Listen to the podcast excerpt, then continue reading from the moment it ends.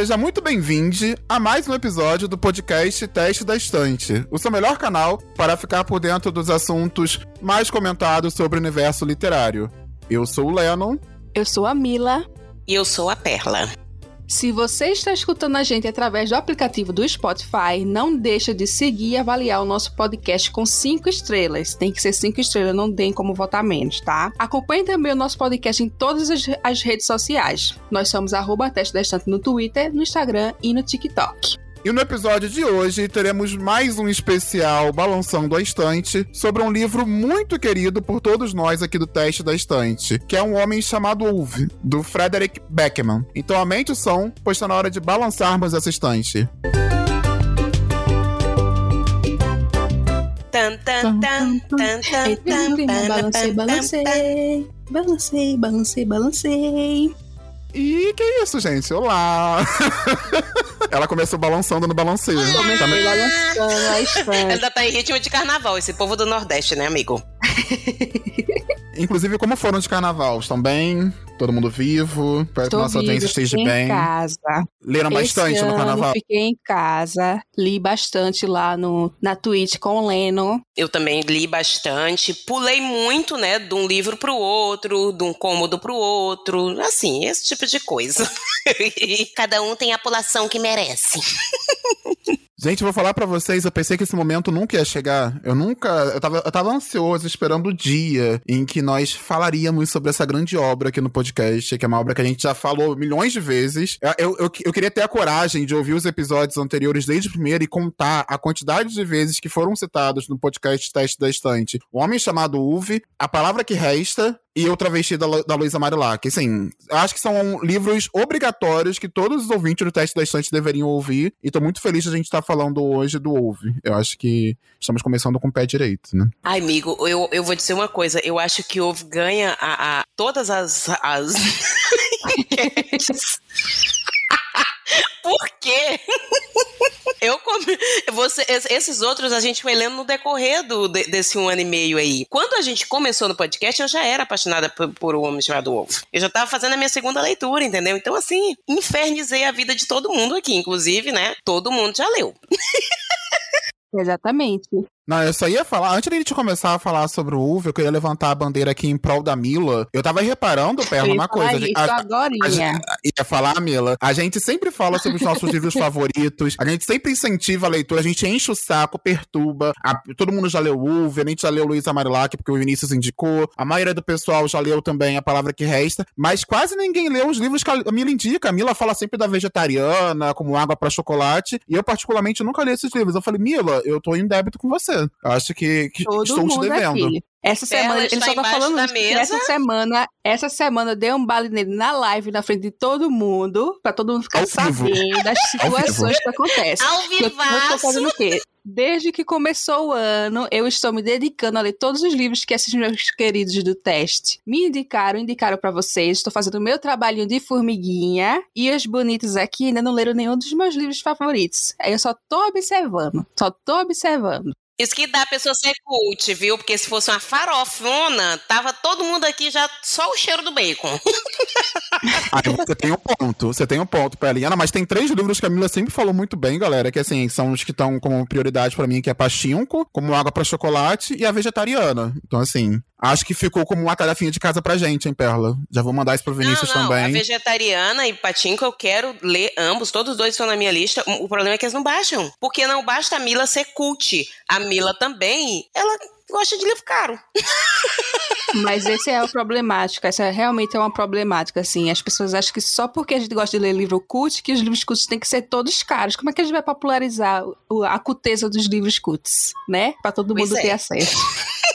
É isso aí, viu? Fica Pois é. aí o Não vou mentir. questionamento. O Pachinko, o Pachinko, eu fiz leitura conjunta com o pessoal lá na live, né? Quando eu fazia live. E eu comprei a versão em inglês porque tava na promoção. A mesma coisa que aconteceu com o Wolf, né? Porque lançou, ia lançar a série. Lançou a série e o Ovo lançou o filme em versão norte-americana. Então eles botaram a promoção dos livros em inglês mais barato. Aí foi quando eu consegui ler o Pachinko. A vegetariana, eu, sim, peguei uma promoção maravilhosa no Book Depository, que não entrega mais no Brasil, mas era bem, bem legal, assim. E era, eu peguei uma edição do, da vegetariana, capa de livro, de livro não, capa de filme, que as pessoas não gostam, e aí foi quando eu peguei, assim, promoção também. Só leio esse livro porque eu pego promoção, porque se for comprar, não tem condições não, no momento não. Ai, amiga, não, mas eu vou assim, já vou aproveitar aqui o nosso, o nosso episódio pra gente se comprometer. Realmente, esses dois aí eu vou, vai, virão aí, viu? E assim, gente, antes de começarmos, tá? Já vamos avisar para vocês que esse episódio ele vai ter spoiler do livro, dos livros, e como a gente vai falar também dos dois filmes, é, também vai ter spoiler dessas obras, tá? Derivadas. Então, se você se incomoda com spoiler e ainda não leu, não viu os filmes, vai lá, assiste, depois você volta aqui. Mas não esquece da gente, não. Vai lá e volta, tá? É, agora se você Nós merecemos é um caça... esse biscoito. É, exatamente. Se você é um caça spoiler, gosta de receber spoiler para se incentivar a ler, pode ficar por aqui também, né? A gente ah, não vai Não, e assim, até o final você vai estar tá convencido a ler se é. você é dessa pessoa. Se você tá aqui pois para é. ser convencido, não, então pode deixar com a gente. Vai fazer que nem eu fiz, né, Perlinha? Li o livro, assisti os dois filmes, passei o dia todo dia chorando. Mila está gravando com o soro, a Pob. pois desidratada. É, pois é, exatamente. Bora lá. Vamos então apresentar para vocês a sinopse do Ove, né? Uve Ove, né? O livro conta a história do Ove, o homem que, embora tenha apenas 59 anos, parece ter 90 anos de idade. À primeira vista, o Ove é rabugento, com um temperamento muito ruim e até mesquinho. Ele acredita estar cercado por idiotas e ele nem tinha redes sociais ainda, viu, gente? Hoje em dia, ninguém mais sabe trocar um pneu, escrever à mão ou usar uma chave de fenda. Ninguém mais quer trabalhar e assumir responsabilidades. Todo mundo é jovem, usa calça justa e só quer saber da internet. Para Uvi, uma sociedade em que tudo se resume a computadores e café instantâneos só pode decepcionar. E para coroar todos esses infortúnios, Uve está passando por um processo de luto duríssimo e por isso decidiu que não deseja mais viver. Porém, é, porém, né, houve que ir de arrasta para cima, né? Tem essa nova, essa nova, essa nova gíria que é, foi de arrasta para cima. Mas vamos ou, lá. Ou, ou criei de americanas, né? Já dá, tem é. uma atualização, Mila. Foi de americanas é, e também teve, um, é. teve uma pequena atualização que morreu já que é foi de livraria cultura, mas essa eu acho muito pesada. Essa bate no coração. É, pois é. essa bate no coração dos leitores. Continuando. Porém, todas as vezes que se organiza para partir, é interrompido por um vizinho, especialmente um jovem jovem casal com suas duas filhinhas que acabam de se mudar para a casa do lado da sua. Com um tipo de humor um pouco peculiar, ou muito peculiar, né? Depende de quando você veja. Frederick Beckman te conduz para uma narrativa comovente sobre a história de um homem que não é o que a gente acha inicialmente. Então, gente, dada a breve sinopse, esse livro, ele foi lançado em agosto de 2012 lá fora, né? E ele chegou no Brasil em 2015 pela editora Alfaguara, e agora em janeiro ele ganhou uma nova edição pela editora Rouco. Ficamos muito felizes com a reedição, porque fazia tempo que o povo estava enlouquecido procurando e estava fora do mercado, então fiquei feliz com isso, né? E como vocês já sabem, né, eu sou uma apaixonada por esse livro. Eu li a primeira vez em 2018 e eu não encontrava muitas pessoas para falar sobre esse livro. Foi por isso que eu obriguei todos os meus amigos a lerem, tá, gente? É por isso. É, tratei, pessoa, eu digo, boto, vou lá, boto uma faca no pescoço da pessoa, né? E ela tem que ler. E eu não encontrava muito com quem falar, mas aí o Tom Hanks me deu essa ajuda aí, porque no momento que ele anunciou o filme, o livro entrou no hype. Tom Hanks é um ator muito querido, então tem esse, esse puxou esse hype aí. E houve já tem uma adaptação sueca que é maravilhosa, mas o nome do Tom Hanks e, e, e, a versão, uma adaptação estadunidense, ela tem muito peso, né, gente? Então acaba que vai aí pro, pro mundo. Então várias pessoas ano passado conseguiram já ler e ele entrou para os favoritos de várias das booktubers. Antes eu só tinha a Thaís para tratar, que nós somos praticamente uma associação, né? A Thaís do, do Clube da Thaís. E ano passado ele entrou na lista dos favoritos da Reniere, do Palavras Radioativas, é, da Gil Cirqueira e da Pan Gonçalves. Inclusive, a Pan voltou com o clube dos favoritos dela e botou um homem chamado Ove para o livro do mês. No grupo do Telegram dela, gente, tem mais de 1.600 pessoas falando de Ove, tá? Chorando com Ove. e eu tô muito feliz e com a esperança de que a dona Rocco traga logo os demais livros do Fredinho. E chame a gente para um publi. Tá, dona Chama nós pra publi. Ó, Bienal do Livro, eu vou dar uma, eu vou dar uma ideia pra editora Rocco. Bienal do Livro tem que ter o gatinho né, o gatinho mesmo animal para todo mundo tirar foto.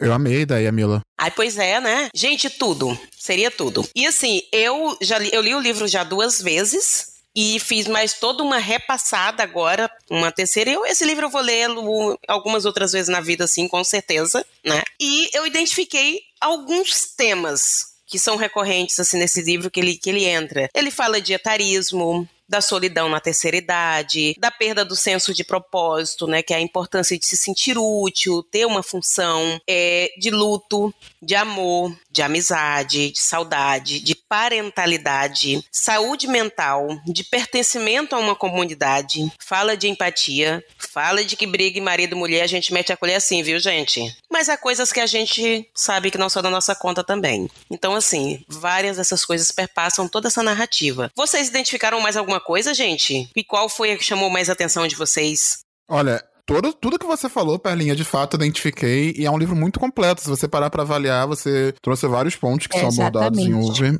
Não vejo nada além de tudo que foi falado. Absolutamente nada. E o, o mais legal também é que, ah, pode parecer por ter muito tema, que são temas. São é, temas jogados no livro, mas muito pelo contrário, eles são todos muito bem trabalhados, sabe? Você consegue é, ver, entender e ter uma profundidade em cima de todos esses temas com essa obra. Então, não tem nada, nada diferente do que você falou. É, eu concordo também com o Leno, assim. É, a gente até mencionou logo no comecinho, né? Quando a gente tá lendo Ouve, a gente tem aquela sensação de que, tipo, meu Deus, essa pessoa, eu nunca me aproximaria, eu nunca queria ter uma amizade. É aquela coisa, né? Primeiras impressões. E, mas a história é tão bem costuradinha, assim, as situações vão sendo tão bem costuradas, tão bem desenvolvidas, que quando você vê, você termina o livro, assim, e tá emocionado. Porque realmente, assim, é, é uma coisa muito essas, essas temáticas que o, o Beckman vai passando, né, vão sendo abordadas de uma maneira tão sutis, tão corriqueiras, que a gente, quando vê, tá assim, encantado. É isso que eu acho que eu, é, é uma das coisas que eu mais gosto na, na narrativa do, do, do, Frederick Beckman, gente. Tanto nesse quanto nos outros livros dele. Ele fala de coisas que são muito profundas e são muito pesadas, porque se você parar para pensar, gente, é, a gente tem uma sociedade que ela é muito excludente. A gente começa o livro com o Wolf indo comprar um iPad. E ele simplesmente não não tá se batendo ali com aquela com aquela tecnologia. Então, a verdade é que a gente tem uma sociedade que é extremamente etarista, que ela é, essa questão de, de da idade, de como as pessoas idosas são vistas, de como é, é, de como elas se comportam de, depois do momento em parece que elas não são mais úteis, tudo isso tá lá nessa narrativa. Isso não é tratado de uma forma pesada, mas também não é tratado de uma forma leviana. Ele te chama a atenção disso de uma forma que te emociona e que você é impossível você não parar para pensar, sabe? É, para mim é, é, impossível você não parar e pensar em todas essas coisas quando você tá lendo esse livro. E ele tem 59 anos, mas assim, ele é um velho desde criança. então assim, é muito interessante isso.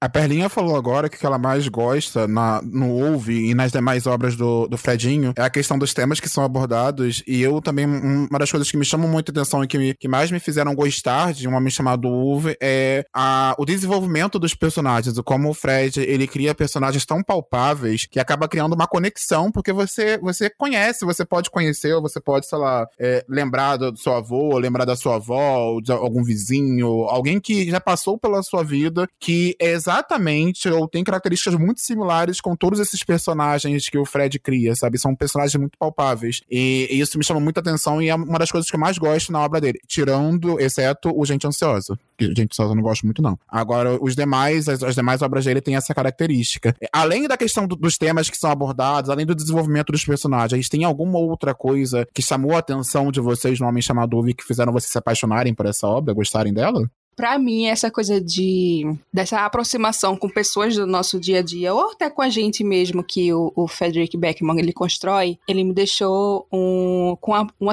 uma, sensação assim muito interessante que eu tava pensando hoje. Teve um momento enquanto eu tava lendo Ouve, que as pessoas, né, lendo, a gente pensa sempre que é o lado positivo, tipo, tipo daquela situação que tá acontecendo. Mas eu cheguei num momento que eu tava lendo Ouve e pensando, meu Deus, essas pessoas não vão deixar esse cara se matar, que já tô enchendo o saco, deixa o cara se matar sabe? Dessa coisa de se intrometer na vida da pessoa. E isso é aquela coisa, né, que traz mais a realidade. A gente sempre tem aquele amigo que é intrometido, sempre tem aquele amigo que vai estar tá dando pitaco. E eu acho que isso, como a gente já mencionou, é que traz essa coisa. Eu acho que o, o que eu gostei muito do Frederick Becker, eu nunca tinha lido nada, nenhum dos outros livros dele, foi exatamente isso, assim, essa proximidade. Acho que continuo batendo nessa tecla.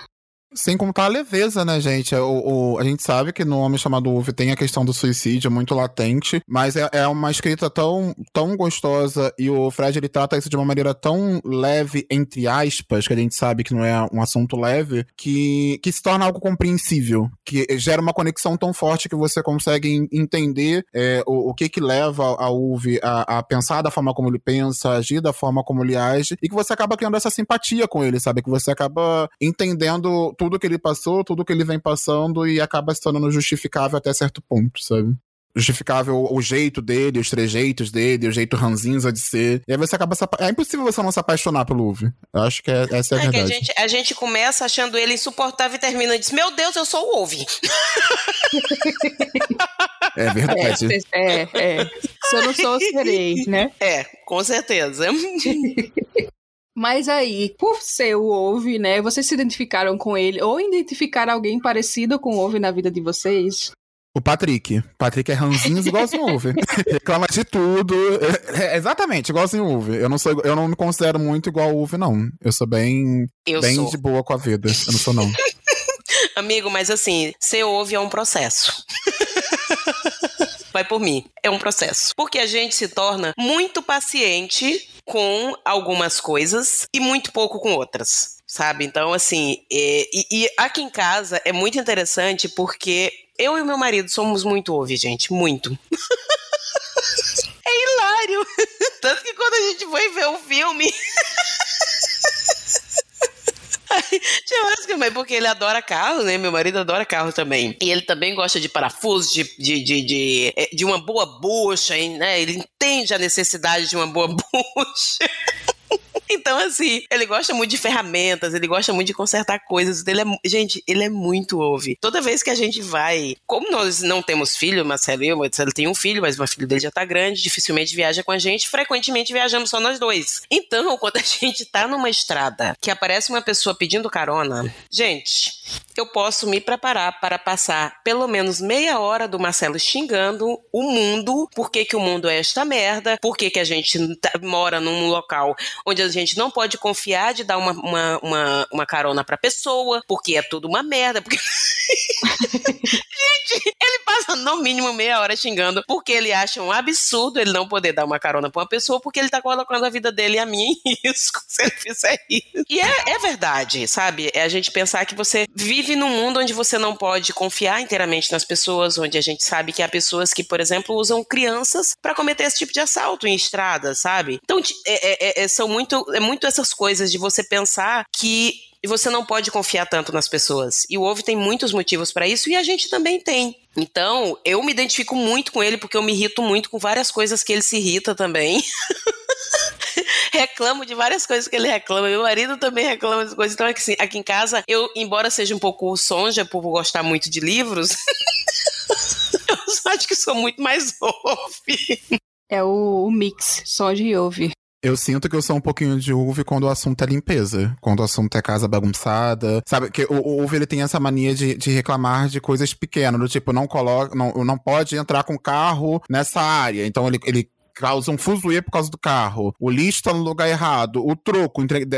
tinha um troco de 3 centavos e não deram troco para ele. Então tem muita coisa pequena que acontece assim que para ele vira um grande problema, que vira, sei lá, o fim do mundo. E quando o assunto é limpeza, eu me irrito dessa forma também. Sei lá, se, se, se eu vejo um, o Patrick deixou. Não é nem toalha, como é costume toalha molhada na cama, mas ele deixa a, a, roupa em cima da, da cadeira onde eu, onde eu faço live, onde eu fico sentado. Eu fico puto. Aí eu vou lá e reclamo. Nesse ponto, assim, de, de limpeza e de organização, eu sou meio uve. Virginiano, né, galera? Então, assim, tenho, tenho local de fala. É, então, Lennon, eu estava lendo o Ouve e prim... quando começou a ele mencionar as coisas que ele estava fazendo para deixar pronto para quando encontrassem o corpo dele, né, depois dele cometer, dele suicidar-se. Aí a primeira coisa que eu marquei, botei uma nota no Kindle, virginiano. Foi a primeira coisa que eu fiz. Tanto que ele me lembra todos os virginianos da minha família, inclusive meu pai, que é do mesmo jeitinho, tá? então, para mim, o Ouve é muito parecido com tanto os virginianos da minha família quanto mais puxado, né, para os homens da família. Porque tem essa coisa de ser uma coisa metódica, ser uma coisa é, daquele jeito, tem que ser desse jeito, tem que ser determinada dessa maneira, tem que seguir dessa maneira. Isso é uma coisa que é, assim, né, quando a gente para para pensar historicamente, né, os homens que viveram, né, toda essa questão do machismo, é, que eles influ influenciaram, tem essa vivência, né, assim, também entra em questão com o caso do, do virginiano, dele ser organizado com certas coisas. Quando a gente para pra pensar, o virginiano ele é organizado com coisas específicas, mas outras coisas ele é totalmente bagunçado. Quando a gente para pra pensar, a gente não tem controle das organizações gerais, né, e o ovo ele não tem controle das organizações gerais não tem esse controle sobre as pessoas que estão ao redor deles, que vão às situações, né? Mesmo que ele queira. Então, é a primeira coisa que quando eu li, marquei, virginiano.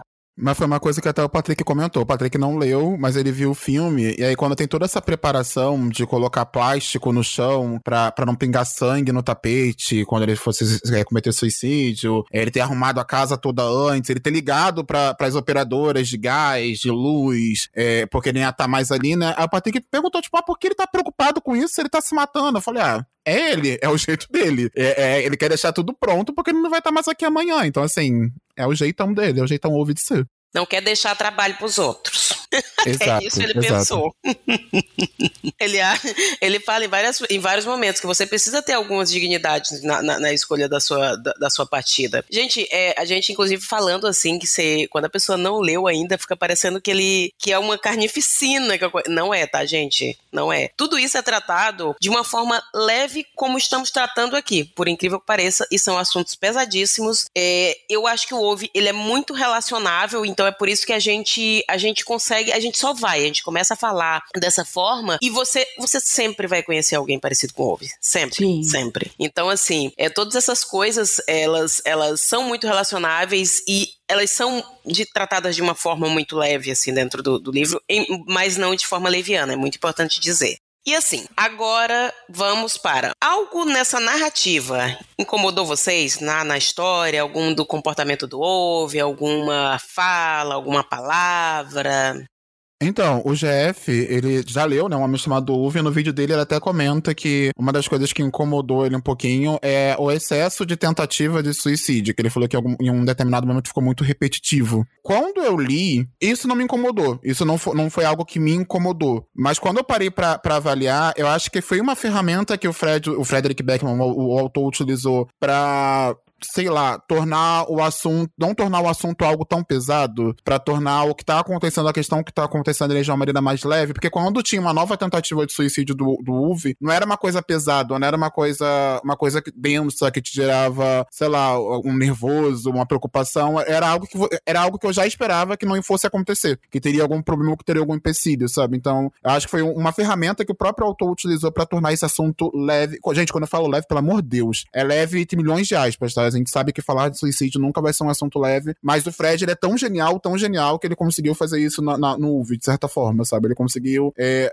falar sobre esse assunto não direcionando, não tratando diretamente, não, não linkando diretamente ao suicídio como um, um problema ou como uma questão, sabe? Acho que. Então não teve na, nada, nada na narrativa que me incomodou. Eu até fiquei pensativo sobre esse ponto, sobre esse assunto, dessa repetição, das tentativas de suicídio, alguém atrapalha e tudo mais, mas não me incomodou. Foi bem tranquilo. Eu acho que essa, essa repetição, para mim, essa das várias tentativas do Ove, eu até já conversei uma vez contigo também sobre isso, Lennon, que para mim, repetição em literatura e, nas artes em geral, elas são não são aleatórias, elas são uma forma de enfatizar uma determinada coisa. Então, assim, é óbvio que você a partir da na primeira tentativa você já fica aflito, porque você não quer isso. Só que assim, o Ove ele está determinado a morrer. Ele não, ele não vê mais sentido na vida. Ele não se acha mais útil. Ele acha que a partir do momento que ele perdeu o grande amor da vida dele e a partir do momento que ele simplesmente foi convidado a se aposentar, que era uma coisa que ele não queria,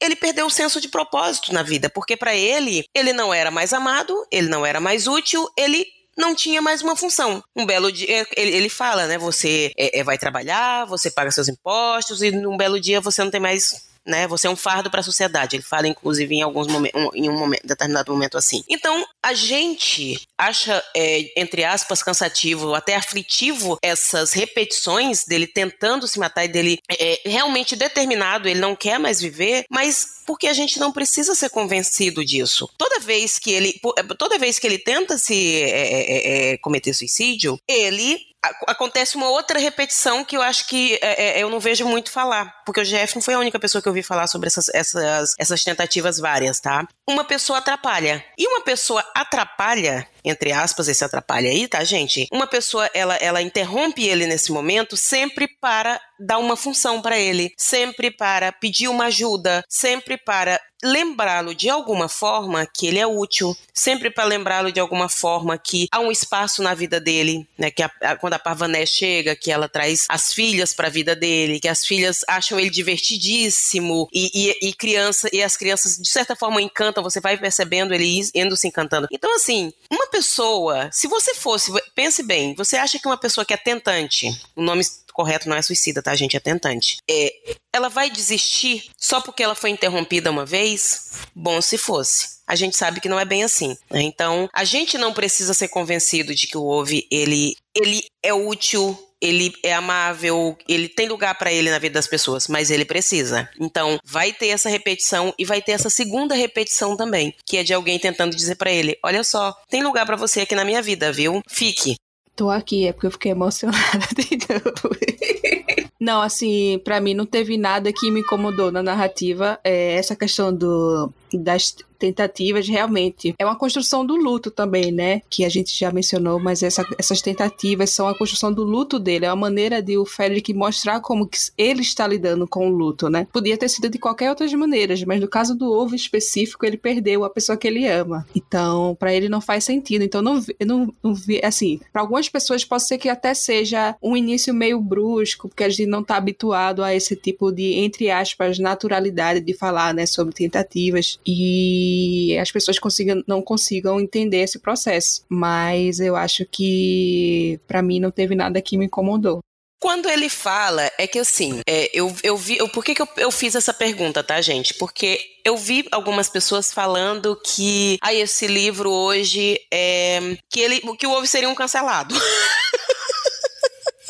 E assim, eu acho que às vezes a gente. É, é, há uma diferença, pelo menos acho que é isso, entre uma obra ser problemática e ela exceder uma, um limite seu um limite pessoal. Porque o Ove, ele não mede palavras. Aparece um personagem homossexual na, na narrativa e ele pergunta: Você é viado? Então, isso é. E em alguns momentos ele realmente se, e ele se refere às pessoas às vezes de uma forma bem assim. A Sondia, que é a esposa dele, ela chama a atenção dele porque ele às vezes aponta sobre o, o corpo do Jimmy, que o Jimmy é um personagem gordo do, do livro. Então assim, é, eu achei, eu, eu vi algumas pessoas apontarem como particularmente acho que o Ovi é um homem de acordo com a idade e o tempo que ele vive, muito embora ele não seja uma pessoa que, embora tenha pensamentos que não são legais e, e, e seja aquela pessoa que não tem aquele filtro, que quando ele chega para o rapaz e pergunta, mas você é viado? Né? Ele não pergunta com a intenção de cometer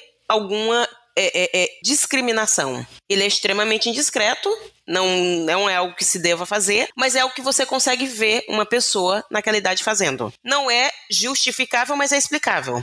Né? Então é, é, muito importante, acho que a gente pensar sobre essas coisas, né? E eu, eu particularmente, e até quero perguntar pro Lennon como é que ele se sentiu especialmente sobre essa parte, né? É, porque eu, em nenhum momento o Ove usa aquilo que a pessoa é, embora ele pense em alguns momentos coisas é, é, é, sobre essa pessoa, ele não fala nada sobre a, a, a homossexualidade do rapaz. Mas ele não usa isso para excluir essas pessoas de absolutamente nada. Nada. Muito pelo contrário, ele acolhe essas pessoas é todas as vezes que elas, que elas precisam. Há uma diferença entre você pensar que uma pessoa, por exemplo, ah, ela não tem a, o, o corpo que eu acho que ela deveria ter, olha que abuso que a gente que às vezes comete, né, de pensar na nossa cabeça, e uma muito diferente da gente saber que a gente não tem absolutamente nada a ver com a vida do outro, né? E tanto que quando o rapaz vai lá dizer para ele, olha, não comenta com o pai dele, o pai dele não sabe e tal, ele manda o menino cuidar da vida dele, e depois quando o Jimmy também pergunta sobre a sexualidade, sobre a, o que foi o motivo da briga do pai do Missad com ele, ele vai e fala: não é da tua conta.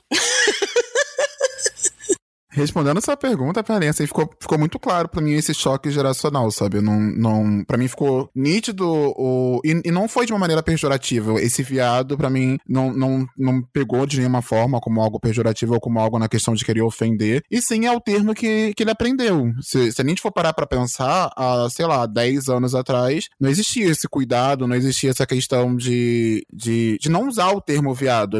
Existia, existia, óbvio, a utilização do termo viado como pejorativo mas era como era conhecido. Você não tinha. Hoje em dia, se eu falar pro meu avô, perguntar, meu avô, você é cis, você, você é trans, meu avô não vai saber uhum. o que é a uhum. diferença entre uma pessoa cisgênero ou transgênero, sabe? Meu avô não vai saber uma pessoa, o que é uma pessoa bissexual, uma pessoa pansexual, e, e por aí vai. E, e, eu vi muito essa questão, sabe, de, de choque geracional mesmo, não vi como um grande problema. Até porque tem todo o acolhimento, né? O, o, o, Johnny, é Johnny, eu não lembro agora, vai morar com ele durante um período. É o fica com ele durante um tempo. Então, assim, para mim foi super tranquilo, não vi questão. E o, o, Fred, ele mostra esse choque geracional até desde o começo, quando ele vai comprar. No começo, não, tem uma, um, é mais no final, quando ele vai comprar um iPad, um tablet, eu não lembro se é no começo ou no final. Que ele vai comprar um, um iPad e, e, tem essa, essa dificuldade dele de conseguir entender o que, que o vendedor tá querendo dizer, o que, que é giga, o que, que é RAM e, e tudo mais. Então, assim, são formas de mostrar essa, essa, essa diferença, esse choque geracional, sabe? Não, não foi um problema para mim, não.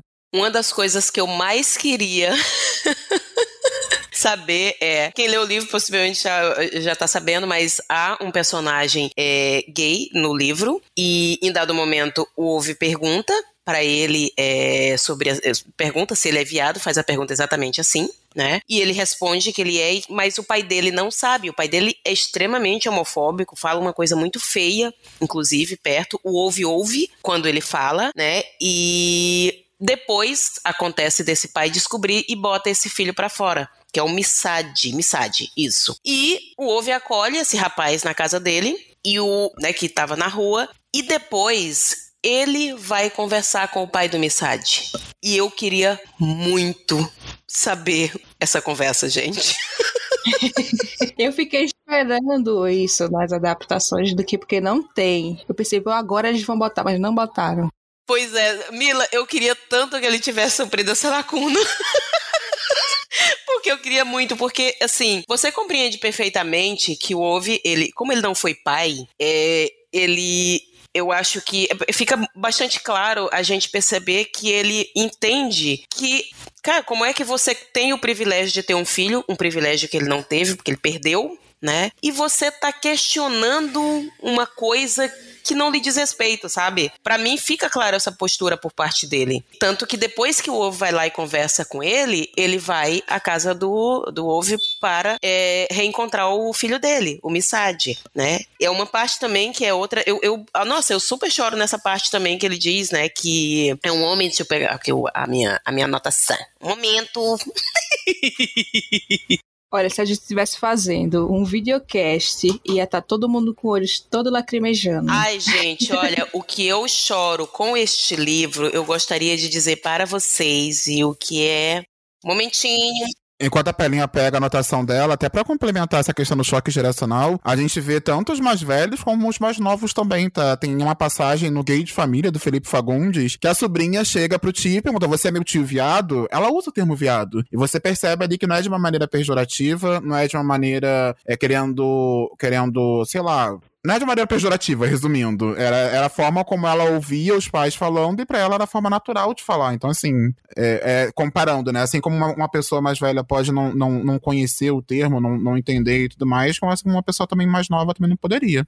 Que o momento que o Ove vai, né, para conversar com o pai dele, e ele fala, né? Os dois homens observam um ao outro, Ove e o, o pai do Missad, né? Observam um ao outro durante alguns minutos. Um que não é capaz de mandar um jovem homossexual embora de casa, e o outro que evidentemente não consegue deixar de fazer isso. Ove é o que acolheu, né? E o pai foi o que não podia deixar de, de fazer isso, vamos dizer, né? São coisas que eu, eu, eu isso eu acho, são as sutilezas que eu acho que ele que eu acho bonito a forma como ele coloca. Ele traz um assunto que é super é, é, é delicado e ele coloca dessa forma, ele coloca ali diante dois homens que estão ali na mesma geração, porque o pai do Missade também é da mesma geração do Ove, né? Que um jamais conseguiria jogar um filho na rua, inclusive acolher um que nem dele é, e o outro que acha que não que não consegue, sabe? É conviver com uma coisa de, dessa.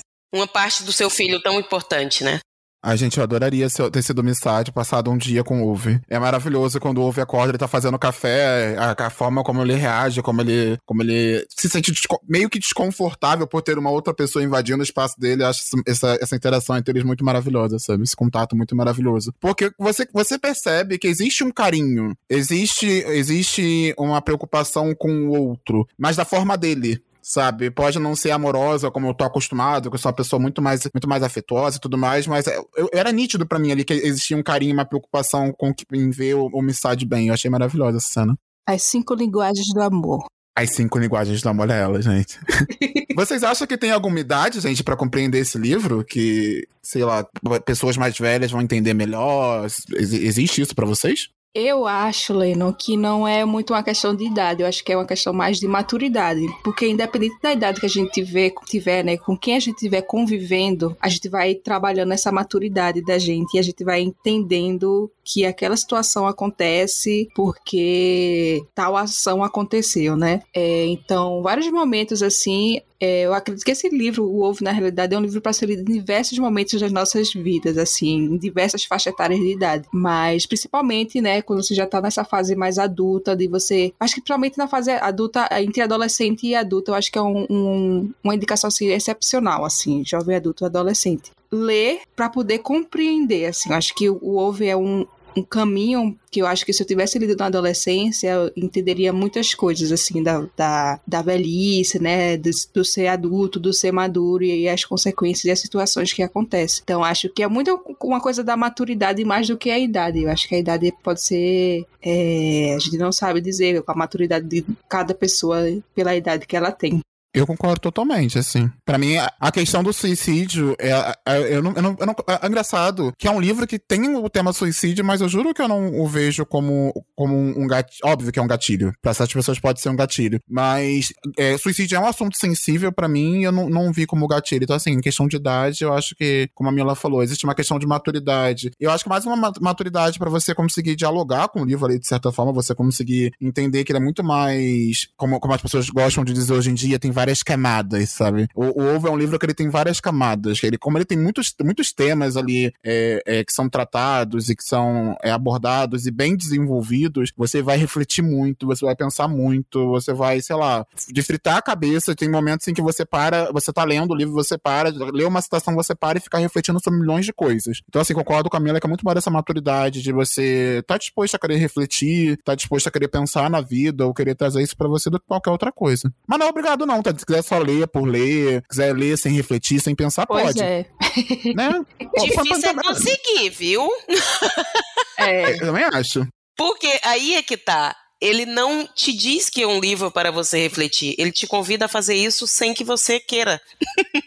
exato, exato, Perlinha, é verdade. É, é, são coisas que são muito sutis. Hoje mesmo eu peguei uma, uma citação que eu estava falando, que a gente estava comentando, eu até comentei, da sutileza que ele usa quando ele fala é, quando ele fala de uma, uma situação que ele, ele, ele lembra do pai dele, né? Ver se até se eu acho aqui. Enquanto a Pelinha tá procurando Ai, a citação do. Deixa, eu, eu fiquei. Eu, eu, era pra ter o. Nem, nem tinha me tocado assim. É, relaxa, relaxa. Não, eu, só queria, eu, só, eu só queria trazer esse ponto do, da relação dele com o pai, a forma como é abordada, como é desenvolvida no livro, que eu acho incrível, eu acho linda, porque é, fica nítido pra gente que todo o caráter, toda a formação de caráter, ou de, sei lá, de visão de moral que o Wolf tem, veio do, da relação que ele teve com o pai dele, mostrar a forma como, como ele iniciou a vida profissional dele, tá, começou a trabalhar, que também é reflexo do trabalho que o pai dele tinha, eu achei algo tão, tão, tão tocante, a relação dele com o pai, de fato, muito. é muito, muito, muito linda, muito. é linda, é linda, muito. linda, assim, é, é ele fala, né? Ele fala que os amigos dele, é, ele conta, e é interessante até isso também, como ele vai contar. Tudo isso é contado de uma forma muito sutil, que os amigos chegavam com roxo e tudo, e ele não tinha isso, ele não tinha esse contato. O pai dele não era um homem violento, né? Ele fala, houve também não se lembra muito da infância e da adolescência. Ele nunca foi o tipo de homem que fica lembrando coisas à toa. Ele se lembra, sim, que era bastante feliz e que alguns anos depois não era mais. E aí, quando ele fala do pai dele, né? Isso aqui foi uma coisa que foi uma sutileza que eu achei muito interessante. Ele, o pai era querido na estrada de ferro. Era um sujeito caladão mas legal. Havia quem dissesse que ele era legal demais. Houve lembra que, quando criança, nunca conseguiu entender como isso poderia ser uma coisa ruim. Tipo, como, como você dizer que uma pessoa pode ser legal demais? Quando é que o, o, Como que você ser uma boa pessoa pode de alguma forma atrapalhar, sabe? Eu, é, essa, essas são as coisas que do nada ele, ele coloca ali no meio da, da narrativa dele que a gente é obrigado a parar e pensar, poxa, Olha só, em que momento que a gente é, é, é, é se bagunçou tanto que ser legal tem um, um, um, limite. E é curioso essa relação dele com o pai dele, essa formação dele. Eu usei o termo moral, falei a questão da, da ética e tudo mais, porque eu, eu, por mais que não seja tratado diretamente no livro, é algo que fica muito evidente, sabe? Tanto que a primeira vez em que é, você vê o, o Uve mentindo no livro é quando ele mente pra Sonja, porque ele fica meio que com vergonha de falar para onde ele tá indo, o trabalho que ele tá fazendo e tudo mais. Mas é uma vergonha que, que bate tanto para ele o fato de estar mentindo, que logo no primeiro encontro ele já resolve contar a verdade. Então, assim, é muito lindo. Eu fiquei. Você se apaixona pelo Ovo pra você ver o quanto ele tem essa preocupação em ser uma pessoa correta, sabe? Enquanto ele tem essa preocupação em fazer a coisa certa. Isso é maravilhoso. Sonja diz que ele era todas as coisas que acreditava com tanta intensidade, no que diz respeito à justiça, moral e trabalho duro. Um mundo em que o certo simplesmente seria certo mesmo. Não porque pessoas fossem ganhar uma medalha ou um tapinha nas costas por isso, mas simplesmente porque seriam como deveriam ser. Ele não faz nada. Ele faz gestos, gente, grandiosos, você descobre depois. Mas ele simplesmente não acha que esse tipo de coisa é um gesto grandioso. Ele faz porque ele acha que aquilo é o certo e ponto, acabou. Ele não tá querendo tapinha nas costas, ele não tá querendo que você vá lá dizer que ele é um cara legal. Se você é um o seu vizinho precisa de ajuda e você pode ajudar, você vai lá e ajuda essa pessoa, pronto, acabou, né? Não não ele, ele tá de férias, a Sonja ia ia descansar meio-dia e ele ia ajudar os outros a fazer seca. Porque ele gostava de se sentir útil. Ele achava que ele sabia fazer, ele podia ajudar aquelas pessoas. Isso é um assunto que frequentemente sempre aparece, né? Esses comentários tipo, ah, fulaninho encontrou tal coisa e devolveu ao dono, assim, como se, assim, o certo deveria ser a gente fazer sempre isso, né? A gente não precisa estar se vangloriando porque fez tal coisa. Acho que sim. Se a gente tivesse essa sensibilidade, essa empatia de entender que aquilo que a gente está fazendo, é, essa troca que a gente está tendo com o outro, não precisa ser compartilhada, não precisa postar no Instagram que eu fiz uma doação de tantos valores para uma uma rede de ONGs, né? A gente fazer só por fazer, por a gente ser humano e a gente é, a gente querer, pensar, né? Pensar no próximo, né? Pensar no próximo, próximo. Pensar no próximo, exatamente. Assim, é essa assim que a gente acho assim que a gente precisa, precisa, né, entender isso. Não faz sentido a gente fazer tal coisa só fazer para mostrar que fez ou tem, né? Acho que o Ouve é um assim para mim foi esse resgate, né? Da, a personalidade dele é esse resgate de a gente entender que a, a, gente tem que ser desse jeito, assim, né? Ness, nessas questões a gente tem que ser desse jeito, não querer mídia sobre as coisas que a gente faz. Gente, até eu acabei não respondendo se eu achava que tinha uma idade, né? Eu já tenho um, um pouco assim, eu, eu acho que você tem que ter um pouco. De, a, a, questão da maturidade que Mila falou, né? Mas eu acho que se eu tivesse lido esse livro quando eu era adolescente, talvez não tivesse aproveitado tanto. Não sei. Eu acho que é, é, um, é um assunto aí que depende realmente da maturidade da pessoa. Depende também do fato dela conviver ou não com pessoas mais velhas, porque eu acho que Isso, é um aprendizado muito interessante se você convive com pessoas mais velhas, você olhar e você compreender que há por trás dessa, dessas pessoas muitas coisas. Elas passaram por muitas coisas para estar da forma como estão, para pensar como pensam, né? Então, eu acho que é que também fica essa reflexão que eu acho interessante. E, gente, vocês leem o nome do capítulo dos livros? Porque Ove tem nome no capítulo, tá, gente? Sempre que eu li começa com um homem chamado Ove, não sei o que, não sei o que. Ove encontra não sei o que, não sei o que. Gente, é, é, eu acho tão absurdo isso. Porque assim, é óbvio que eu leio o nome do capítulo do livro. O capítulo do livro ele tá ali pra ser lido. O capítulo tá começando, você tem que ler pra seguir a leitura. Não, assim, eu, eu, eu, tô sentindo que a gente tá entrando num, num, momento dentro das redes sociais, dentro do bookverso, em que as pessoas estão procurando motivos ou procurando coisas específicas que são feitas para gerar um buzz, gerar uma polêmica. Tipo, ah, quebrar a lombada, marcar livro.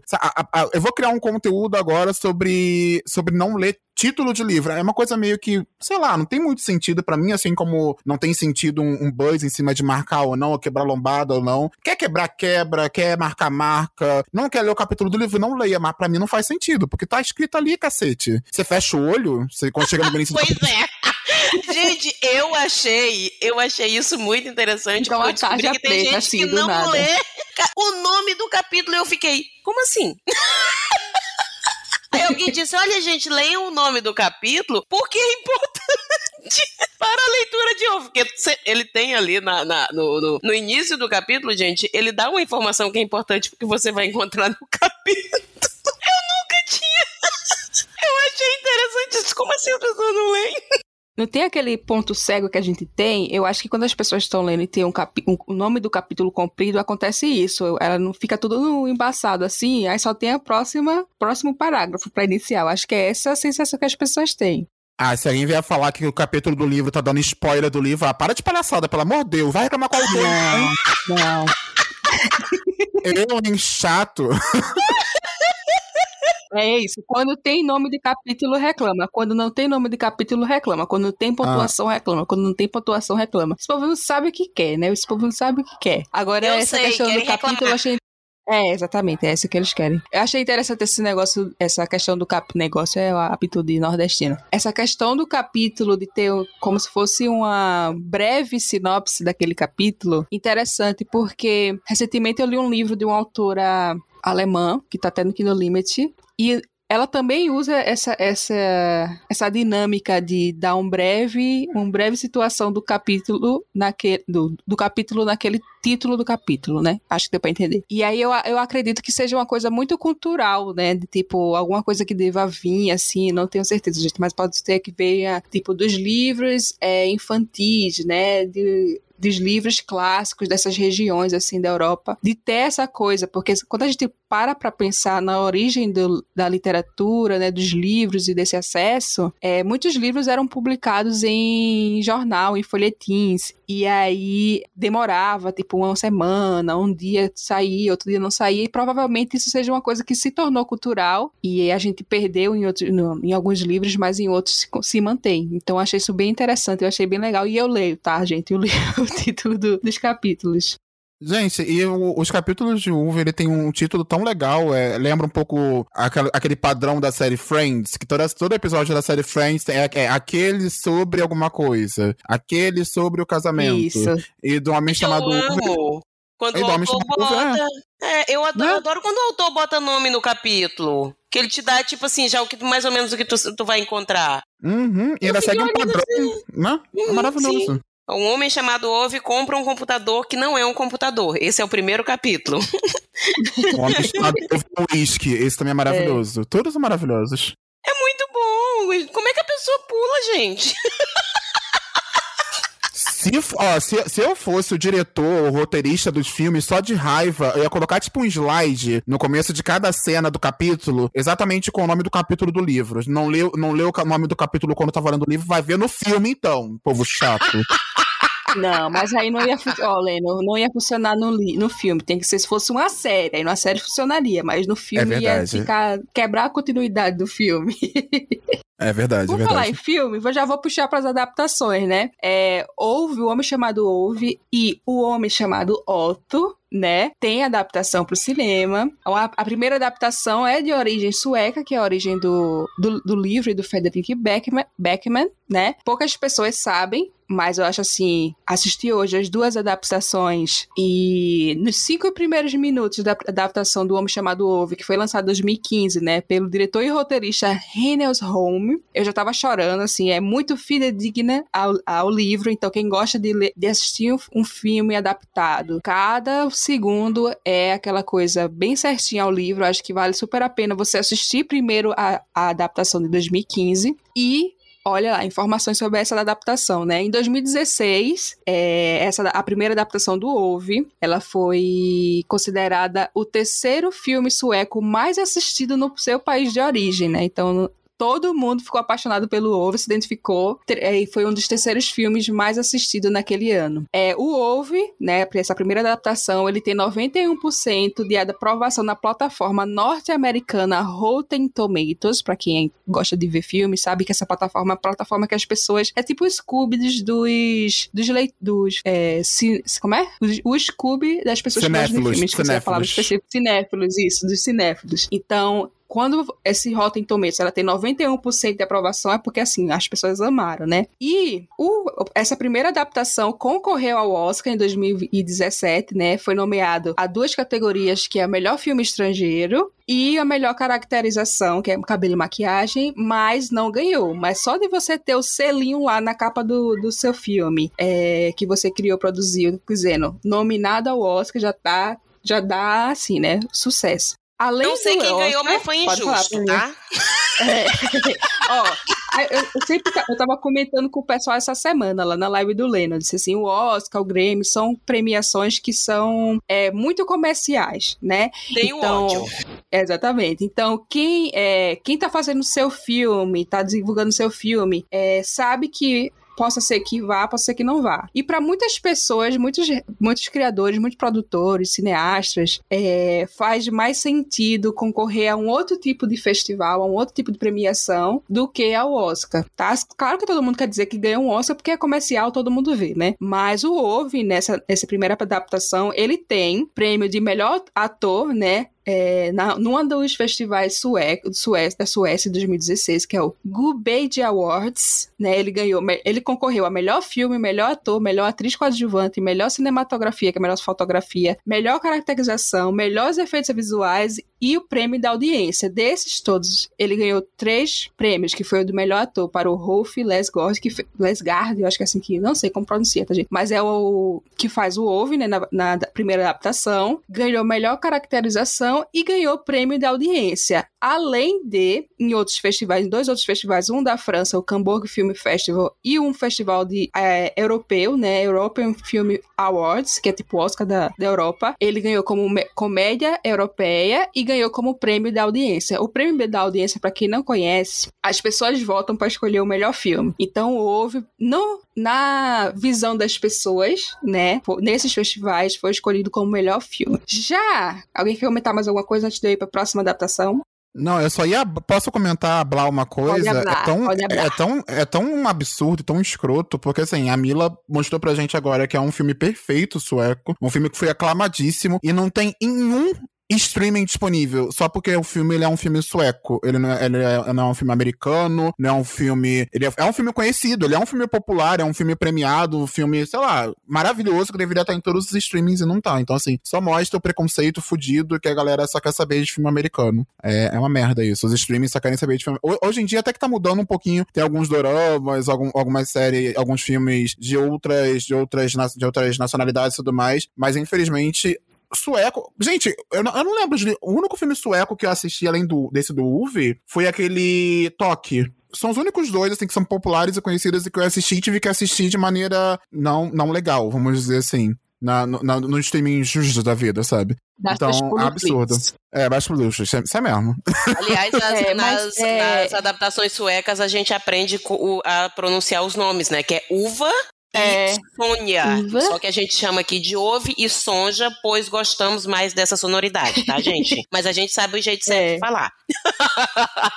isso, exatamente. Mas é isso, assim, é, existe essa questão, porque foi construído, né, nas pessoas que o, o melhor é o norte-americano, o melhor é o, o branco caucasiano, né? Então, tudo isso ainda a gente ainda reproduz e isso acaba influenciando no nosso consumo cinematográfico muitas das vezes. Pode falar, Perlinhar. Olha, eu como fã deste livro, tá? E fã de Fredinho, que ganhou dinheiro aí com isso, e eu gosto que os meus, né, as pessoas aclamadas aí, eu gosto de ver essas pessoas aclamadas e ganhando seu dinheiro, né? É pra isso mesmo que eles querem. Então tá tudo certo. Eu fico mais do que feliz de ter duas adaptações que são tão boas e que são tão respeitosas com a obra. Eu acho que as duas são tá? Mas eu Sim. gosto mais da, da, da, versão da adaptação sueca, né? Porque eu a, a, a, adaptação estadunidense ela focou muito no, no, no Já a partir do momento que ele conhece a Sonja até aquele momento atual que ele tá. Ele foca muito mais nisso. Só que as coisas que o Ovo passou na juventude dele, antes dele conhecer a Sonja, é que fizeram dele a pessoa que ele é. E quando tudo isso é cortado, tipo, não tem nada em relação à da relação dele com o pai, não tem nada das, das injustiças que ele passou, né? Injustiças horríveis que ele passou. Tipo assim, ele não é, é, desconfia das pessoas só porque ele é um cara desconfiado. Não, gente, ele passou por coisas horríveis, sabe? Experiências terríveis com, com, com pessoas horrorosas. Então, ele não tem motivo nenhum realmente para estar tá confiando é, é, em qualquer um. Né? Então, isso tudo não aparece, só aparece é, é, o que está né, ali. Embora eu não tenha problema com relação às alterações que eles fizeram né, nas nacionalidades tal, para deixar mais relacionável para o, o, o estadunidense, eu acho que eu, é, é, mais interessante realmente ele, ele dentro da, da, daquela cultura ali, porque ele é um livro sueco. Então, assim, a, a, adaptação sueca de fato consegue fazer isso. É, a, a ambientação é diferente no, no, no, no, filme estadunidense. Claro, se você gosta de mais cores, gosta de mais de uma fotografia que é menos é, é, é opaca, vou, vou, usar essa palavra, não é essa palavra. Talvez, né, vai gostar mais do, do, outro, mas particularmente acho que, tipo, algumas coisas para mim que eu acho que são interessantes. A, a, quando a Parvanek, no Pior Vizinho do Mundo, se chama Marisol, quando ela descobre é, a cozinha do Ove, o choque que ela tem. Isso não tem na, na estadunidense. Né, que é uma coisa que é importante para ele, né, o, o, pra, e para uhum. a história dele com a Sonja, não tem. Agora, uma coisa que eu acho que a estadunidense deixou mais clara foi o fato de que a Marisol, e, e no caso a Pavané, ela desconfia que o Ove ele tá em, que ele tá querendo se matar. Ela desconfia disso. No livro a gente percebe que ela tem essa desconfiança também. Ela, a partir de um determinado momento, ela começa a perceber quando ela chega na garagem, que ele que foi uma das tentativas que ele faz, ela começa a perceber. Então ela começa, ela, ela bota ele para cuidar do gato, ela bota ele para né, ter um, uma proximidade com as filhas, ela chama ele para fazer um, um, um serviço, ela compreende isso e isso na versão estadunidense fica mais claro do que na sueca. Eu só tenho uma correção para fazer. Eu falei que eu assisti dois filmes suecos, na verdade eu só assisti um, tá? Eu só assisti o Homem Chamado Uve mesmo, porque o Tok Tok, ele não é sueco, ele é espanhol. Não tem nada a ver com sueco. Eu é, só confundi. é, é, não, eu só confundi porque, assim como as obras do Frederick Beckham no, no Tok Tok tem é meio cômico, é um filme maravilhoso. Ele fala sobre transtorno obsessivo compulsivo de uma maneira super leve também. E aproveitar para me corrigir e também deixar a dica aqui: tem na Netflix esse filme. Acho que a Mila já viu. Eu amo esse filme, acho maravilhoso. Já vi mais três, quatro já, vezes. Várias vezes. Várias vezes. Sabe aquele filme tipo Sessão da Tarde? É. Que você, ah, eu tô fazendo nada, quero é. rir um pouco, quero pensar na vida, eu boto pra assistir. Vale super a pena. Então fica aí a correção. Mas isso que o Lani tá falando é interessante, porque quando a gente estuda cinema, né, essas coisas, é, existem características de cinemas de cada região. E o cinema europeu, ele tem disso, assim, ele tem essa dramédia, esse, ele tem essa comédia cômica, né, gostosinha, mas que lá no fundo a gente está analisando várias questões. E isso é são coisas que a gente vai descobrindo ao, ao dar chance, né, a novos filmes, a, nossas, a novas leituras, principalmente. Então, é, acaba tendo essas diferenças. É, dando continuidade aqui, no O Homem Chamado Otto, né, que foi adaptado como Otto, para ter uma coisa até no nome aí do, do personagem, daquela coisa bem a Simétrica Espelhada, né, que é OTT O, é, foi lançado no final do ano passado, 2022, com direção do Mark Foster, que é o diretor do Caçador de Pipas, na adaptação, e roteiro do, do David McGee, que é o, o roteirista da A Vida de Pi. Esse, no, diferente do, da versão sueca, né, não tem a mesma aprovação, ele tem 69% de aprovação no Rotten Tomatoes, e Tom Hanks, que faz o personagem do Ove barra Otto nesse filme, é um dos principais é, produtores executivos. O produtor executivo é a pessoa que banca, né, a ideia, que vai atrás de investidor, que investe para ter para aquele filme sair da, é, do papel, né, e vir para as telonas. E para quem não percebeu ou não, não, não chegou a ver, né, não chegou a ver ainda, o Truman Hanks, que faz o, o jovem Ove, né, o jovem Otto, é o filho do Tom Hanks, que eu achei nada parecido quando eu tava assistindo. É, ele faz o, a versão mais jovem, né, e segundo fontes, Tom Hanks disse que pegou no pé dele para ele dar o nome, não era porque ele tinha o nome de Hanks que ele tinha que surfar no sobrenome, né? Ele tinha que dar o nome ali. E aí eu chego à questão, vocês acharam que ele deu o nome ou não? Eu acho, assim, né, voltando um pouquinho para o que a Perlinha falou sobre os dois filmes, eu acho que esses dois filmes meio que eles se complementam, assim. O que a gente, assim, tem coisas que o, o, esse filme adaptado com o Tom Hanks, ele foi pensado junto com a equipe de, de roteiro do, da primeira versão, tanto que quando a gente sai, vai ver os créditos, o crédito aparece, né, inspirar, é, baseado no livro de Beck de Frederick Beckman, e no filme Um Homem Chamado Ove, do Hans Holm. Tem essas duas questões. E quando a gente começa a, a ver os dois, eu, como eu vi os dois filmes um seguido do outro, eu percebo que uma coisa que faltou no outro foi bem elaborada em outro, né? E isso acabou dando uma noção de tipo, vale a pena assistir, pra mim, né? Vale a pena assistir os dois filmes. Mas claro que se você quiser mais, como a Pelinha falou, mais relação do Ove com o pai dele, se vocês se apaixonou por essa questão que constrói o Ove, vale mais a pena assistir O Homem Chamado Ove, a, a, primeira versão original da Suécia. Se você gosta mais de, de filme americano, gosta mais daquela coisa mais atualizada, né? Porque tem situações que acontecem no Homem Chamado Ove é, que eles adaptaram, né? É, o personagem que é gay no livro e que é gay no, é, no Homem Chamado Ove, né, no, no filme, para a versão atualizada, é, a versão atualizada não, a versão norte-americana, me corrigindo, a versão norte-americana, eles adaptaram para ser uma pessoa é, trans. Então tem todas essas questões, né? Personagens que não eram, que não são negros na versão original, na versão original do livro, na versão norte-americana são que são todas situações que eles criaram, né, para poder aproximar as pessoas dessa história do Ove, elas se interessarem, se identificarem e que a gente acaba falando, falando, falando, mas a partir disso as pessoas vão se interessar pelo livro, vão se interessar pela primeira versão do filme, é a versão sueca original e o que a Perlinha mais quer, né? Que as pessoas se interessem mais pelos livros do Frederick Becker, que a Rocco lance mais edições, lance outras, outras, outras obras do Frederick, que eu acho que assim, as pessoas falam muito sobre adaptação que não, que não é fiel, que é fiel, mas eu acho que vale super a pena ter adaptações, porque a gente abre esse caminho, né? Para as pessoas se identificarem e as pessoas que estão perdendo, não têm um hábito de leitura, quererem saber mais e saberem mais sobre isso. Acho que vale. A minha visão dos dois filmes foi essa. E claro, né, chorei nas duas. E assim, pois me é. prontos o dia todinho. Me prontos o dia todinho.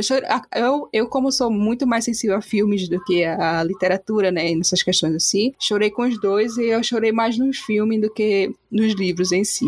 Eu não assisti a versão americana, ainda não assisti, mas pretendo assistir sim. Me incomodou um pouco esse subtítulo, ou, a forma como a maioria das pessoas estão conhecendo o filme como o pior vizinho do mundo. Para mim não faz sentido nenhum esse, esse título ou subtítulo. Até porque é, é um homem chamado Otto e o subtítulo que é o pior vizinho do mundo, não é? Isso tá me deixando meio. Isso me deixou meio bolado, meio, sei lá. Eu gostei muito da, da versão sueca, eu achei que ela foi muito fiel, eu achei que ela foi bem, bem em linha com o que eu senti ela, ela assistir o filme me causou ou me trouxe sentimentos muito similares a, ao que eu senti lendo o livro. Então, é, a adaptação é muito fiel, ela causa o mesmo impacto que o livro causa, eu achei incrível, então, para mim, eu achei genial, assim, para mim já fechou aí. E a Mila falou sobre a importância de ter adaptações, gente, eu acho maravilhoso hoje entrar numa livraria e ver um livro do homem chamado Ouve, que era um, um livro raríssimo, que antigamente você, para você conseguir ler, você comprar no estante virtual usado por 150 reais, que a galera que tinha ou que tem o livro antigo sabe que era uma obra rara, que não tinha novas edições, então vendia por preço absurdo. Era uma, é uma, um livro tocante, um livro maravilhoso que eu acho que todo mundo deveria ler, que todo mundo deveria ter acesso. E infelizmente ninguém tinha acesso ainda. A gente sabe que hoje, infelizmente, está muito caro, né? Os livros estão muito caros hoje por conta da alta do preço do papel e tudo mais. É um ponto que me deixa meio, meio chateado saber que, sei lá, numa livraria você vai ver o preço do ovo e tá 70 reais, 69,90. E eu acho um valor muito alto. Eu tenho certeza que nem todo mundo tem, tem esse, esse dinheiro hoje para comprar, para gastar com livro e tudo mais. Mas me deixa muito feliz. E a Mila falou das edições também. Eu tô aguardando na minha mesa, dona Rocco, um box do Frederick Beckman. Eu quero que todas as obras deles venham pro Brasil, sejam traduzidas e futuramente eu quero um box. Sabe aquele box perfeito? A Rocco não lança várias edições de Harry Potter com box lindo, edições comemorativas, etc e tal. Eu não espero nada menos do que nada, nada menos do que isso também para as obras do Fred, tá? Eu só queria dizer isso. Só fechando na, na questão ali da adaptação, eu gosto mais do Tom Hanks como ouve do que do Rolf Lasgada. Eu acho que o outro, é, é o, o, ator sueco, ele é muito bom, mas eu acho que envelheceram ele demais no, no na adaptação sueca. Pra mim é a única coisa, assim, que eu, eu disse, ah, não precisava. Tanto, até ganhou prêmio por isso, mas achei que não, não precisava. mas eu super recomendo, gente, que vejam as duas tá? Acho que, para mim, assim, é, é, muito complicado porque eu gosto muito do livro, todo mundo sabe, né? então, assim, para mim não são dispensáveis, né? Eu amei as duas, gostei mais da sueca, sim, porque acho que tem mais coisas, mas não acho que é dispensável você deixar de, é, de ver não, veja as duas, gente, veja. Tava bem baratinho para alugar o, a, a, adaptação sueca pelo YouTube. Eu paguei acho que seis reais, se eu não me engano, foi cinco, uma coisa assim. E, Dona Rocco, assim, Beer Town, quando é que chega? Mulher, pelo amor de Deus. Vamos conversar sobre essas obras que não vieram ainda. Tem um outro que é com também com o avôzinho e o neto. Gente, gente, Roco, faça alguma coisa, pelo amor de Deus. Eu, eu estou seriamente pensando em fazer um abaixo-assinado virtual. Se não vier nada até metade do ano, vou ter que me movimentar para fazer isso. É, e olha, Perlinha, eu tava pensando aqui, enquanto a gente tava gravando, eu até anotei no, no meu, nas nossas ideias de episódios e conteúdos futuros, que a gente precisa fazer um episódio sobre é, a melhor idade, livros sobre as melhores idades. Vamos trazer Ouve, vamos trazer, por favor, Tome Conta da Mãe. Acho que a gente precisa Brit trazer isso. também é do, do Exatamente. Fredinho. A gente precisa fazer esse apanhado de livros sobre melhores idades para a gente desmistificar, porque realmente, né? A gente falou sobre várias, vários assuntos que o Frederic aborda no Ouve, né? E a gente acaba no dia a dia não consumindo esse tipo de conteúdo. E eu acho que seria legal a gente compartilhar, né? E a gente ir atrás compartilhar para o pessoal conhecer também. Eu acho que vale a pena a gente ter, a gente não ficar só no jovem adulto, adolescente, né? Adulto, a gente tem que chegar lá no, na melhor idade também. Thaís, se você estiver ouvindo a gente, eu sei que livros com senhorzinhos e com senhorinhas é a sua especialidade. Então, tendo esse roteiro pronto, você com certeza está convidada a participar com a gente, porque a Thaís, do, do a ex-pronome interrogativo, Gente, ela, ela ama. Ela lê vários livros com, com senhores e senhorinhas. Ela traz isso também pra produção de conteúdo dela. Gente, incentiva, eu amo. Né? É eu, é maravilhoso. Eu sou apaixonada. Botou um livrinho que tem um velhinho uma velhinha, eu tô indo pra lá, faceira, pleníssima. Oh, e assim, eu acho que Frederick assim. Beckman. Ele, é. ele escreve muito bem, senhorzinhos e senhorinhas. Senhorinhas. É. Eu amo eu acho que vale super a pena. Essa semana eu li coincidentemente dois livros com senhorzinhos e senhorinhas, assim. Eu peguei um livro, comecei a ler, disse, então senhorinha, e fiquei apaixonada também, favoritei ele essa semana. Pois é, Mila, tu não me, é, tu não me falou qual foi a nota que tu deu pra Ouve, se foi favorito, como é que ah, é? Ah, sim, é porque o que aconteceu, gente? A Perla, eu fui a última pessoa a ler o Ouve, né? Todo mundo já tinha lido, falado, disse, eu vou começar a ler o Ouve, assim, bem sorrateiramente. Não vou, ser, como é que chama? É, Boca de sacola? Low profile. Low profile. Não, boca de sacola é tu, não. eu vou ser low profile, entendeu? Vou fazer as coisas na escondida. vou ler, não vou comentar, mas eu tava lendo e, e escrevendo lá na minha, no meu Notion de leituras, né? Falando isso aqui, isso aqui, tanto que meu, tem umas duas páginas foi imprimir. Mas, assim, o que Perlinha quer saber, né? Que ela, ela ficou sofrendo porque eu não dava nada, não dava nenhuma resposta. Fingia que eu não via os comentários dela no nosso grupo. Mas dei, Perlinha, cinco estrelas favoritado para o ovo também. E, chegou o momento, chegou o momento que eu fiquei pensando, de aproveitamento. Chegou o momento que eu tava lendo o ovo e fiquei, nossa. de aproveitamento nesse podcast. Olha, chegou o momento que eu tava lendo, eu assim, meu Deus, será que eu vou gostar desse livro? Eu vou ver. Abri o, o Scooby de todo mundo aqui do teste e vi se e vi qual era a nota que eles tinham dado e se tinham favoritado. Todo mundo tinha dado cinco estrelas e favoritado o ovo. Eu disse, meu Deus, se eu não gostar do ovo, como é que vai ser? Mas quando terminou, que eu me caí no prantos, é porque assim, eu só favorito livros que realmente mexam comigo e eu tenho vontade de reler e falar para todo mundo. Mas veio aí pro ovo para mim também. Há uma coisa que é muito legal, Lennon, é que a versão estadunidense ela respondeu uma, uma dúvida que tu ficou no final do livro. Respondeu? Respondeu. Como?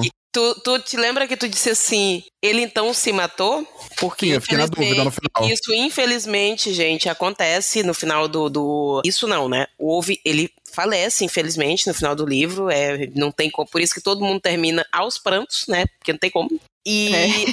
o Leno ficou em dúvida. E não, eu, eu tinha sempre aquela impressão de que não, porque foi. É, porque como ele deixa uma carta. Ele é muito organizado, ele deixa tudo organizado. Ele escreveu uma carta pra Parvané, ele deixa é. tudo sempre muito organizado. Mas é porque ele sabe que ele tem um problema de coração, que vai, em algum momento, matá-lo. E ele acaba morrendo dormindo. E na, na, na adaptação é, é, estadunidense isso fica muito claro. Ele diz: Não, eu não fiz nenhuma besteira. É. Ah. É, e, e, ah. ainda passa, e ainda passa, que é o que, que, que me quebrou. Ainda passa todos os momentos, assim, né? Que é o que quebra a gente. Todos os momentos de todo mundo fazendo as coisas que ele pediu para fazer na carta, dela dando. É, todo mundo. Tem a cena. Ó, pronto, no, na primeira adaptação não tem a cena das crianças indo ver o túmulo da Sonja. No, na é. segunda adaptação tem. E aí, essa pessoa fica. Tô toda me arrepiada. É, a pessoa se quebra todinha assim, fica totalmente emocionada. E uma coisa que a gente acabou não comentando, mas tem uma brincadeira. É, a situação que o Ove ele tem um problema de coração, que eu não vou saber o nome científico, mas o coração dele é gigante, basicamente, né? E aí é uma coisa que quando ela, no livro, quando eu tava lendo, que menciona isso, assim, era a, a Pavoné rindo, eu rindo, porque é uma coisa, é uma, uma situação Não, é tão engraçada que a gente fica, meu Deus, como é que uma pessoa assim, né, tem uma coisa, dessa, tem uma, uma doença dessa que é, de maneira metaforicamente, né? Uma pessoa com um coração enorme, mas é muito, é muito, muito bom também essa, essa, essa, essa dinâmica que ele fez ali, essa metáfora que ele jogou no meio. É o que dá uma leveza nesse momento, né? Para toda a é. situação é. do livro, mas é bem legal. E agora, pessoal, para a gente encerrar e fechar com chave de ouro, é, como a gente já comentou diversas vezes, o livro ele é muito tocante, ele tem diversas passagens belíssimas, diversos momentos que você fica refletindo e pensando muito na vida, que você chora, que você ri, que você chora rindo. Então, a Perla pediu pra gente separar a nossa citação favorita do Homem Chamado Uve. Eu queria começar aqui com a minha, que ela tá no capítulo 36, que é o capítulo Um Homem Chamado Uve e um Whisky tá? É o título, galera. O título é para ser lido. Então, esse é o, o título do, cap, do capítulo 36. E a citação que eu trouxe é essa: Amar alguém é como se mudar para outra casa. Som já dizia. No começo, a gente se apaixona por todas as coisas novas, a gente se pergunta toda manhã se aquilo é nosso de fato, como se tivesse medo de que alguém de repente entrasse correndo pela porta e reclamasse que tinha havido um grande engano e que não era de jeito nenhum seu direito morar num lugar tão lindo. Eu vou chorar. Mas com, mas com o passar dos anos, a fachada da casa fica gasta. A madeira racha aqui e ali, e a gente começa a amar esse lugar não tanto porque ele nos parece perfeito, mas por todas as suas imperfeições. A gente fica conhecendo todos os detalhes dessa casa. Por exemplo, como evitar que a chave emperre na fechadura na época de frio, quais placas do chão cedem um pouquinho quando se pisa nelas, e como se deve abrir as portas dos armários para elas não rangerem. E é isso. São exatamente todos os pequenos segredos que fazem desta a sua casa. Gente, é, é isso. É isso. Patrick tem que deixar o tempo. Patrick tem que deixar o tempo de silêncio, que é o tempo que a gente passa choramingando, né? Enquanto é cada situação, cada frase seguinte, tá, Patrick? Nota aí. a minha é do capítulo 39, que é Um Homem Chamado Ouve e a Morte. O nome do capítulo, tá, gente? que é para ser lido. e eu vou chorar também, possivelmente. É isso, lidem. A morte é algo bastante notável.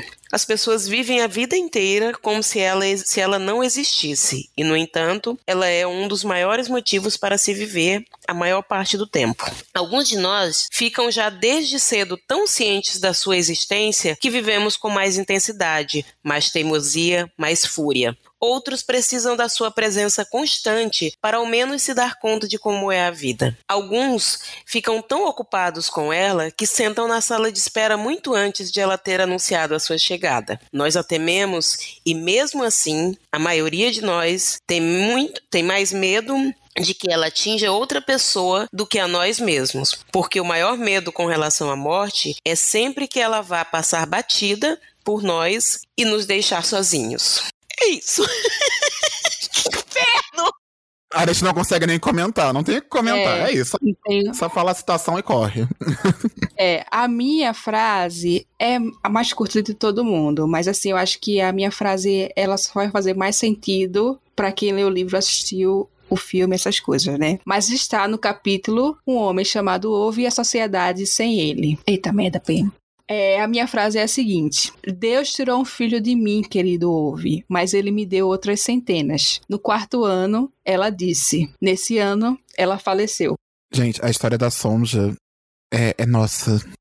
Nossa. Ela é perfeita, ela é uma das minhas perfeita. personagens favoritas da literatura. Eu amo Ove, mas a Sonja, ela, ela é dona do meu coração. Gente, ela levanta é. os livros no transporte público para a pessoa ver o livro que ela tá lendo. A sociedade, assim, a gente separa as pessoas boas das pessoas ruins por isso. E aí? ele construindo a rampa na escola, gente. Ele construindo a rampa na escola para ela, Nossa Senhora. E a Como estante de livros, amigo, a estante de livros. Estou chorando, pois é isso, tá né? Todos chorando. O compromisso de Frederick Beckman é fazer isso com as é. pessoas, gente. É isso aqui. É, é assim gente, que a gente. Esse, fica. esse episódio deveria ter demorado mesmo, porque ele precisava ser assim, um episódio muito emocional. A gente precisa trabalhar nosso emocional e a gente tem aqui chorando nesse episódio, sabe? Isso aqui é entregando o quê? Realismo. entregando realismo. Mas é isso, assim, gente. É, foi, é uma experiência, né? Ler o Ovo, assistir o Ovo é uma experiência. Eu, eu sou muito grata à Perlinha por ter incentivado essa leitura, né, para todos nós do teste. Eu acredito que as, é, não posso estar falando besteira, mas acho que depois que a gente começou a falar sobre o Orve, mais pessoas se interessaram pelo Orve e aí a gente atraiu esse filme assim, sabe, para ser para ser executado e para ser revisto e relançado as, as, novas edições do Homem Chamado Orve. Então acho que valeu super a pena essa leitura. Eu espero que todo mundo que vá que vá que está ouvindo nesse podcast que ainda não leu, né, tem que dar uma chance. É obrigatório agora, já todos nós já lemos, agora é obrigatório que vocês, nossos ouvintes, também leiam Um Homem Chamado Ouve e vão falar pra gente o que vocês acharam, né? É agora bater ponto pra gente. Todo, todo mundo que lê o Ouve vai dizer: li o Ouve, Perlinha, li o Ouve, Mira, li o Ouve, Leno, li o Ouve. Eu Gui. amo quando as pessoas leem e vêm falar, gente. Eu adoro! É. A gente quer saber de vocês. Vai que surge um outro episódio, uma outra situação que a gente comenta todo mundo junto, né? Na mesa do bar, no Bienal do Livro aí, quem sabe vem aí. Eu acho que é super importante isso. Então é isso, meus amores. Esse foi o nosso bate-papo sobre o homem chamado Ove, né? Já falei que eu precisava falar, que precisávamos falar, mas sempre tem mais coisa para falar. Mas né, a gente, acho que a gente quase nunca bota um bota na estante, no balançando na estante, né? É muita estante. Mas, assim, eu que sou a pessoa que tenho que abrir esse momento, dizer para vocês do nosso Bota na Estante, é um Bota na Estante geral, que veio muito aí. A nossa parceria, né? Somos parceiros fixos da belíssima Companhia das Letras. Então a gente faz parte agora dos parceiros uhum. de todos os selos da Companhia da Letra, da Paralela, Afaguara, Companhia de Boas, Companhia das Letras, Seguinte, todos os selos que a Companhia da Le das Letras é dona, a gente faz parte, a gente tá muito feliz dessa parceria, né? A gente gente só tem a agradecer muito a vocês pelos apoios, agradecer a confiança de vocês, a confiança de todo mundo que, de, de certa maneira, abriu esses caminhos pra gente fazer parte dessa parceria. E a gente tá super empolgado. É, eu sou a pessoa anunciando, porque eu já disse diversas vezes que o meu sonho era esse, mas somos todas cadelinha da Companhia das Letras, né? Nossa primeira parceria em um ano e meio de podcast, né? E a gente tá super ansioso para as coisas que vão vir aí nas próximas temporadas desse e edição ano. de Over da Alfaguara! Olha aí, tá vendo? Eu acho que a Companhia dos Jeitos devia procurar lá no, no depósito deles a, as edições de ovo da Alfaguara e mandar pra gente dentro da primeira caixa que vai vir de livros selecionados pra gente resenhar aqui no episódio, né não, Perlinha? Aceito, amiga, aceito super. Não, gente, só a Mila já agradeceu, mas para reforçar o agradecimento também, não somente pela confiança de vocês por estarem aqui ouvindo sempre a gente, mas também pelo incentivo e, e, pelas felicitações também, quando a gente divulgou nas nossas redes sociais. A gente recebeu muito carinho e muito amor de vocês, assim, muita gente falando que, ah, vocês merecem, ah, vocês fazem um excelente trabalho. Então, assim, isso, querendo ou não, é uma validação pra gente, é, mostra pra gente que a gente tá no caminho certo, que a gente tá fazendo, é, de certa forma, produzindo um bom conteúdo para vocês vocês. E é o que a gente sempre fala, né? O nosso, o nosso podcast, a gente sempre busca produzir um conteúdo da maneira mais leve possível. São amigos aqui conversando sobre literatura, conversando sobre o livro. A gente tem, tem todo, todo um cuidado também de, de fazer tudo da maneira mais responsável possível. E ter uma, um, uma editora tão grande como a Companhia das Letras é, fechando uma parceria com a gente só mostra o quanto a gente está seguindo no caminho certo, sabe? E, e, é maravilhoso seguir nesse caminho tendo a companhia de vocês. Sério. Tendo a, compa a companhia, ó, ó, a companhia, entendeu? Não, a entendeu? companhia é, de vocês companhia. e das letras. É. a gente, olha, nós ficamos a... muito felizes, muito felizes. E aí nós fomos, eu fui procurar os meus livros da Companhia da Letra, porque eu ia tirar uma foto e eu simplesmente descobri que eu sou muito cadelinha da Companhia das Letras. Porque eu tenho um monte. Até a minha edição maravilhosa de Over da Alfaguara. Obrigada, viu? Obrigada, companhia, por me proporcionar essa leitura aqui. Foi 2018 e tá aí, ó. Veio aí e agora esperamos que Dona Rocco faça o dever de casa e traga mais Fredinho pra gente. Mas, pois é, estaremos aqui. Estaremos aqui para comentar do Fredinho também. É. Aliás, agora o Leno falando, eu acabei de me tocar que a gente acabou de ter a nossa primeira sessão de chorando juntos. Isso que é uma amizade muito legal. Pois é. Ai, gente, terminamos tudo chorando. Minha, minha cara é horrorosa, meu Deus do céu.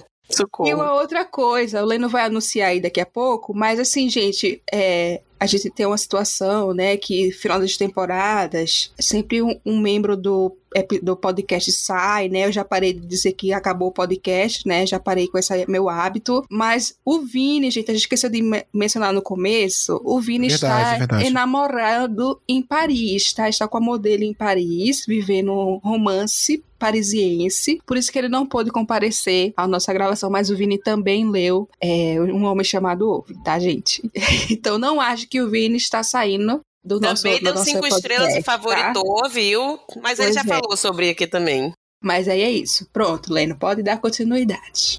Então é isso, pessoal. Chegamos ao final do nosso episódio. Esse é o último episódio dessa quarta temporada do Teste da Estante. Gente, quarta temporada, episódio número 64. Um ano e meio de podcast. Assim, às vezes eu paro pra pensar, a gente já gravou coisa pra caramba. Olha quanta coisa a gente já gravou. Então, e assim, não fiquem tristes. É parceiro da Companhia das Letras, querido. Exato, exato, exato. Não fiquem tristes. Eu sei que vocês gostam é, de 15 15 dias estarem ouvindo a gente, mas logo, logo a gente volta e a gente vai voltar na primeira quinzena de abril ainda. É, vamos voltar já com um episódio do Clube do Livro sobre saúde mental, tá bom? E a gente achou importante ter esse momento de pausa, até para que a gente consiga. A gente vai pausar, mas a gente não vai parar de trabalhar, não. Até porque a gente vai organizar a casa, vamos, vamos ter ideias, vamos fazer, como dizem nas, nas empresas, né? Eu gosto de usar termo em inglês, vamos ter vários brainstormings, né? Para ter várias ideias de, de pautas, de, né? Pautas e conteúdos para trazer para vocês. A gente está planejando muito conteúdo bacana. Também para as nossas redes sociais, a gente tem sentido um pouco essa dificuldade é, e essa necessidade, na verdade, de estar mais presente nas redes sociais, interagindo com vocês. Então a gente vai ter essa pausa para organizar a casa, para deixar a casa um brilho e a gente volta em abril com muita novidade para vocês, beleza? Deixe de participar lá do nosso canal no Telegram e fique por dentro de tudo que vai rolar nos próximos episódios. A gente sempre vai compartilhar também as novidades com vocês. E a gente também usa muito, muitas vezes o Telegram pra, como meio de contato com vocês. Vai que a gente queira é, ouvir de vocês sugestões, mandem sugestões pra gente pelas redes sociais,